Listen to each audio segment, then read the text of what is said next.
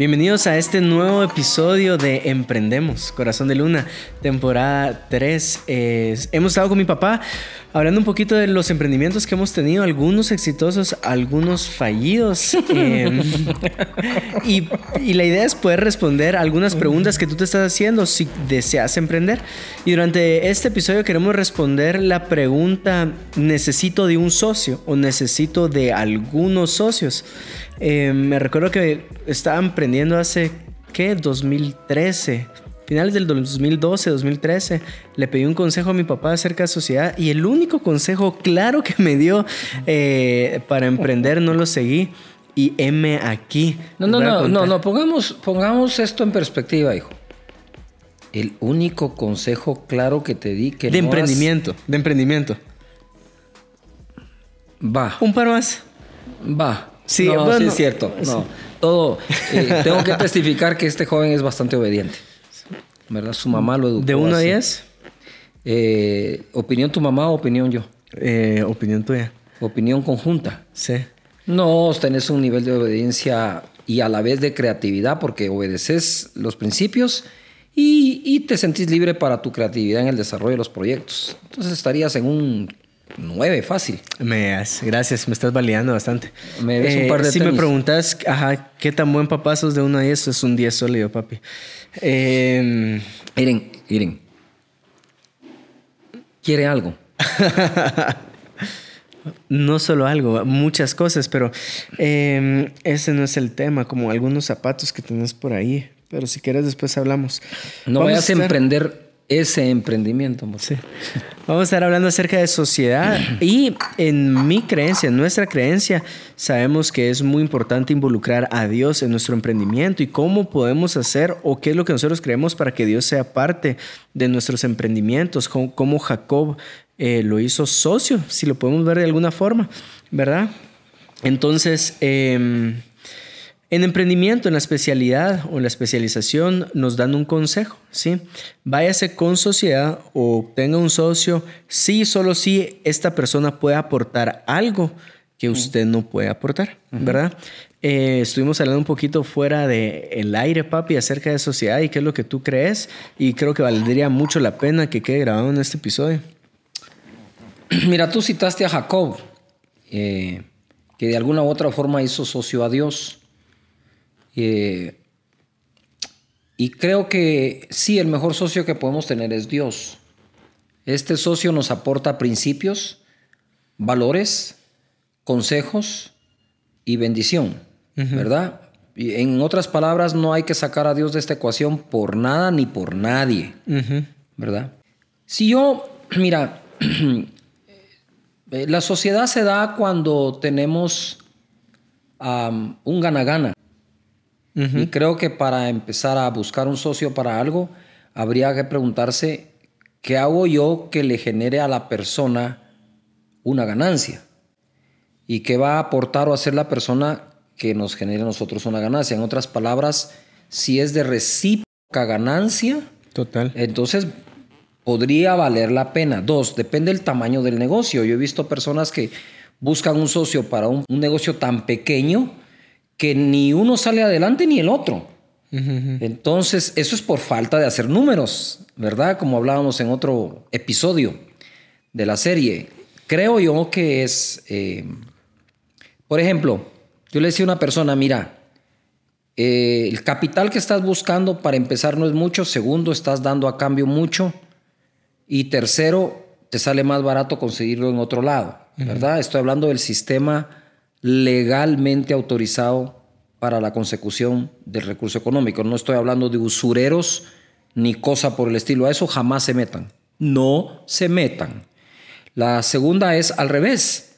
La persona dice, yo estoy poniendo un capital grande, ¿verdad? A cambio de un conocimiento que mucha gente tiene. Entonces el que va a poner un capital grande para un conocimiento que, tiene y va a ceder mucha de su utilidad y ese conocimiento lo tienen varios, podés conseguir el conocimiento por mucho menos Total, ganancia a otorgar y viceversa. Podés conseguir el recurso económico por menos ganancia a otorgar. Y es en donde uno empieza a hacer. Las grandes corporaciones llegan a ser o llegan a necesitar tanto capital que no hay un solo socio y banco que se los dé y por eso se abren como empresas públicas y van al mercado de los valores, el stock exchange, con eh, bonos, con ah, acciones, etcétera, ¿no? Y ahí es donde se lo que estudiamos en, en, administración financiera es el apalancamiento. Me recuerdo que estaba empezando AMSI CrossFit. AMSI CrossFit lo empecé antes de empezar a trabajar en la iglesia. ¿Te recuerdas que te fui a pedir permiso? Y te dije, papá, mira, eh, lo más seguro es que me dedique a la iglesia por el resto de mi vida. Solo tengo tal vez un tiempecito para emprender algo al final de la universidad. Eh, y antes de empezar a trabajar en la iglesia, estaba muy, muy picado, fascinado entusiasmado con CrossFit. Entonces, eh, CrossFit era relativamente nuevo en Guatemala, solo había uno, CrossFit 502 que más adelante les voy a contar cómo paré en la sociedad de CrossFit 502, pero estaba empezando este AMSI CrossFit, le voy a pedir permiso eh, o conocimiento a, los dueños de 502, les dije quiero abrir uno muy lejos de ustedes, eh, necesito pues que me apoyen con el conocimiento que ustedes saben de la industria. Ellos muy políticamente me dijeron no. Eh, y con toda razón, años después que tengo una amistad increíble con ellos, ya me, ya me dijeron por qué. Buenísima onda. Ajá, entonces voy con ese permiso.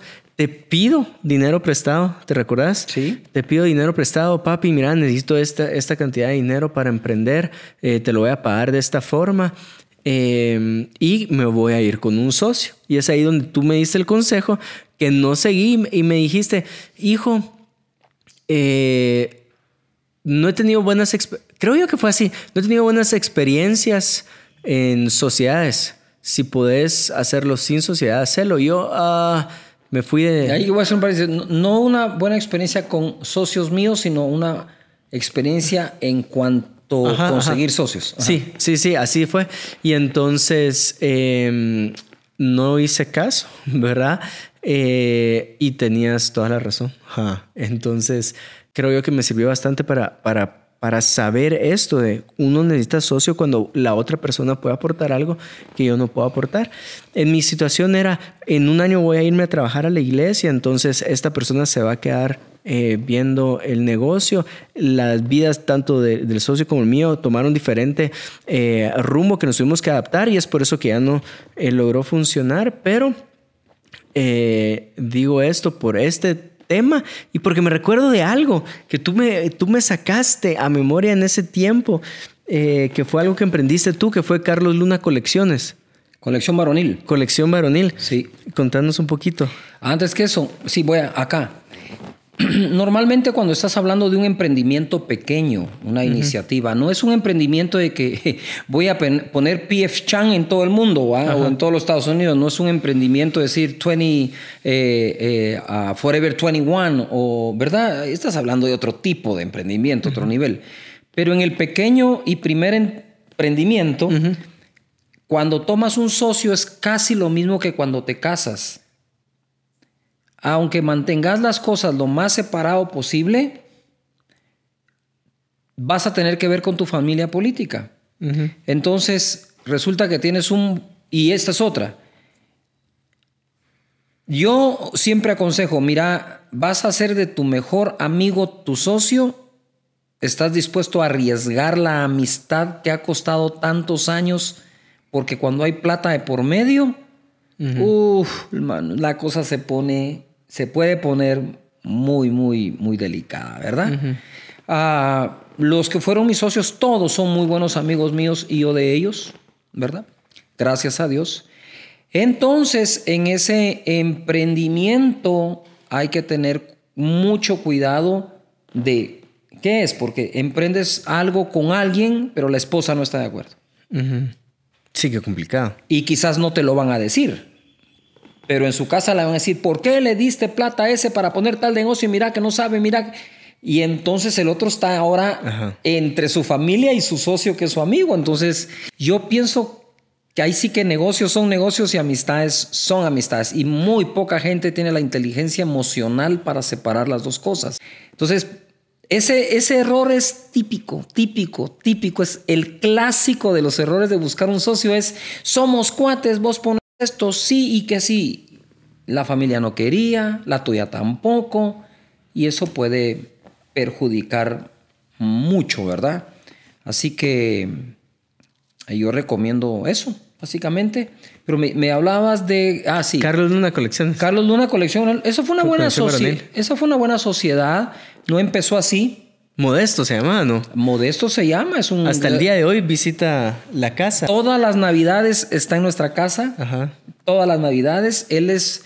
Él tiene que ver, ha tenido que ver con la industria ganadera, con la industria creo que lechera, ha tenido que ver con importación de uva, importación de manzanas, estuvo repuestos. Ese es un gran emprendedor, la verdad. Y fuimos socios en lo de la ropa. ¿Cómo nació la sociedad? Estábamos nosotros, yo lo acompañé a él a un viaje a Houston o Dallas fue, porque él iba a comprar eh, repuestos usados para camiones, algo así, ah, ¿verdad? Y también el arroz, fue a ver un negocio posible de arroz. Y yo estaba inclinado a la ropa. ¿Verdad? Era ese emprendimiento que yo estaba tomando para que tuviera yo libertad de tiempo para servir al Señor. En ese entonces estaba como corredor de seguros y hacía software y ahora me estaba metiendo a la ropa. Acaba lo que mi mamá dijo, siete oficios, 14 necesidades. Y le digo yo, y veo una tienda muy buena de trajes y corbatas. No me quise meter a camisas. Dije, traje, les cojo su corbata, hago un paquete y le digo, mira, modesto, le digo yo, ¿no me prestas tu tarjeta de crédito? Sí, me dijo, ¿para qué le crees? Para empezar un negocio, me dijo.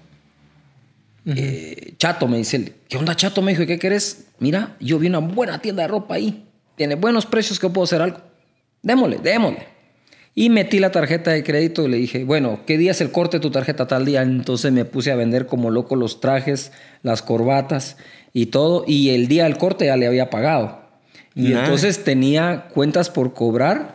Entonces el truco era, no el truco, sino que la estrategia era, le vendo esto a las personas de una vez, cuando no te preocupes, la corbata es un obsequio mío y le hacía el match. Entonces ellos estaban felices, ¿verdad?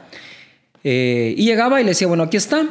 Y cuando llegaba al, tercer pago a recoger, de una vez le llevaba el otro. Y le llevaba el otro, y le llevaba el otro, y le llevaba el otro. Entonces decía yo, yo tengo que tener clientes que me compren cuatro o seis trajes al año.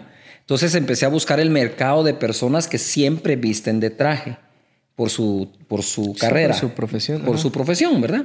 Y ahí me, me ubiqué. Ahí entonces, después de eso, entonces ahí fue donde empecé a crear la marca Carlos Luna Colección Varonil y fue que puse la primera tienda y el objetivo era hacer una cadena de tiendas hasta diseñar. Entonces pasé en ese momento, digamos, eh, de la economía informal a la economía formal. Entonces me fui a los mercados de, de fui a Dallas, que es eh, donde se, se vende la pretemporada. Llegas y vas a los showrooms y miras lo que tenía. Entonces empecé, por ejemplo, a adquirir Ralph Lauren, eh, Perrielis y otras marcas más en Estados Unidos. Y dije, bueno, esto es, y había que escoger todo en advance, que lo fabricaran, y luego te lo mandaban. Allí el objetivo era crear una unas red de tiendas que me permitiera a mí predicar la palabra, dedicarme al ministerio y que ese tipo de negocio eh, me podría sostener. Entonces, así fue como empezó a desarrollarse lo que llegó a ser Carlos de una colección varonil y por razones de la vida... ¿Se lo quedó modesto no? Ah, mi socio se quedó con el negocio, ¿cómo no? Sí, sí, claro. Él, él, se, quedó, suena como que se quedó, pero no. Sino que platicamos y conversamos. Lo que ocurrió es que él, habíamos hecho un convenio, él muy buena onda dijo, eh, mira chato, me dijo, yo sé que tenés un llamado, eh, levanta esto y cuando te toque irte al llamado, yo me quedo administrando todo. Pero en ese momento eh, hubo una tragedia en su familia, murió uno de sus hermanos y él tuvo que pasarse a ver todos esos negocios. Entonces, me creció a mí la necesidad de atender tanta gente y a él le creció la necesidad de atender los negocios que ya no se logró desarrollar la segunda y las demás fases del, de ese tipo de negocio. El objetivo era diseñar un poquito de moda también. ¿verdad? Me resalta mucho la visión que tenías, eh, pero también has contado que mi mamá te ayudaba, ¿verdad? A hacer ruedas. Ah, ¿no? mira, eso era impresionante porque ese emprendimiento de la ropa, eh, yo llegaba y trataba de, de quitarle a la persona las objeciones que podría poner a la compra. Una de las objeciones es, mire, no me queda de la cintura, no tengo ruedo, las mangas están largas. Entonces tu mami aprendió a hacer eso porque tu abuelita, mamá de Merced, abuelita Ajá, de ella, abuelita Merced. ella estudió alta costura. Entonces tu mami le aprendió algunas cosas y cuando ellos tenían una reunión muy importante, yo le decía, no te preocupes, ¿verdad? Y la gente literalmente llegaba a la casa a que le tomaran las medidas. Yo aprendí a tomar medidas y hacía él. Ella arreglaba cintura, arreglaba ruedos y arreglaba mangas. Solo, ¿verdad? y así tratábamos de quitarle la objeción a, Sí. a, a todo, ¿verdad? Por ejemplo, cada vez que alguien compra un traje, si ah, ahora tengo que ir a buscar una corbata, yo hacía que no salieran a buscar la Ajá. corbata. De una De vez se la vez. llevaba. Sí, claro. Me recuerda también porque Melissa, estábamos de novios ya cuando estaba MC CrossFit. Tampoco lo pude eh, continuar yo porque la distancia era como Era dos horas, casi tres horas por el tránsito. ¿Verdad? Em, pero también te lo también me lo dijo. Sí, tal, vez- tal vez podemos entrar a un episodio solo de cosas que mi papá me dijo que no seguí. Em, pero Estoy vacilándote Melissa- nada más. o sea, nos tocó remodelar los baños. Ahí estaba Melissa conmigo pintando los baños. Nos tocaba hacer la limpieza al terminar las- la última hora de clases. Eh, bonita, bonita esa etapa de emprendimiento. Pero antes de terminar este episodio, es muy notorio cómo Jacob hizo socio a Dios, ¿verdad? Sí. Eh, es decir, como tú empezaste, Dios estaba aportando algo que nosotros en nuestra humanidad somos incapaces eh, de aportar. Eh, emprendió con una piedra, se podría decir. Solo Sí. con una piedra. Ungida, ¿verdad? Ungida. Yo te voy a hacer una pregunta. Si tú tuvieras que eh, emprender algo, ah, yo me recuerdo que yo te dije algún día, cuando dijiste lo del socio, Sí. voy a dejar que seas, te, te- te aconsejo que no, pero tuvimos una conversación que no llegó a ser tan profunda porque parte de mí sabía que debía decírtelo y parte de mí se sentía mal diciéndotelo. Y lo conversé con tu mami. Yo le digo, yo te decía, ¿cómo es posible que yo invierta la cantidad de dinero que invertí en que fueras a la universidad y aprendieras esto para que ahora la ganancia de un negocio se la vayas a dar a otra persona? ¿Por qué no me haces socio a mí? Ahora, ¿eso dónde nace? Mira, en una oportunidad, ah, yo siempre he hecho socio a Dios de todo lo que hago. ¿verdad? Siempre. Y cualquiera que me, entonces me decía, mira, podemos hacer una sociedad, yo le digo, siempre y cuando Dios sea socio, y cuando digo Dios sea socio, es que vamos a dar a Dios lo que es de Dios Sí. y al César lo que es del César. Si esas dos no se van a cumplir, yo no soy socio de nadie, ¿verdad? Entonces, en ese momento alguien me dio, me criticó mucho porque alguien decía, ¿cómo es eso que si yo doy, entonces Dios me da? Eso es como hacer un negocio con Dios. Esa fue la frase. Y, yo reflexioné. Dije, al rato este tiene, tiene razón. Y me fui a orar. Y, y, perdón, no sé si en el podcast cabe esto, pero ahí les va. Sí. Me fui a orar. Le dije, Padre, Padre eterno, porque es nuestro Padre, ¿no? Sí. Me están diciendo que si nosotros seguimos tu regla de si sembramos, también cosechamos, es como hacer un negocio contigo. Y él me dijo, dile a mis hijos que cuando se- quieran un socio, que hagan a su padre el socio, que soy yo, es decir, él. Y le encontré total sentido. O sea, si uno es un padre terrenal, ¿verdad? E invertirse en los hijos, ya la, la inversión para llegar ahí se ha hecho grande. Y si los y te hablo a ti, y si tus padres tienen conocimiento y te pueden apoyar y ayudar y todo, pues con más razón. Pero jamás dejes a Dios fuera. Nunca, nunca. Porque dice la Biblia en Deuteronomio que Dios nos da el poder de hacer la riqueza.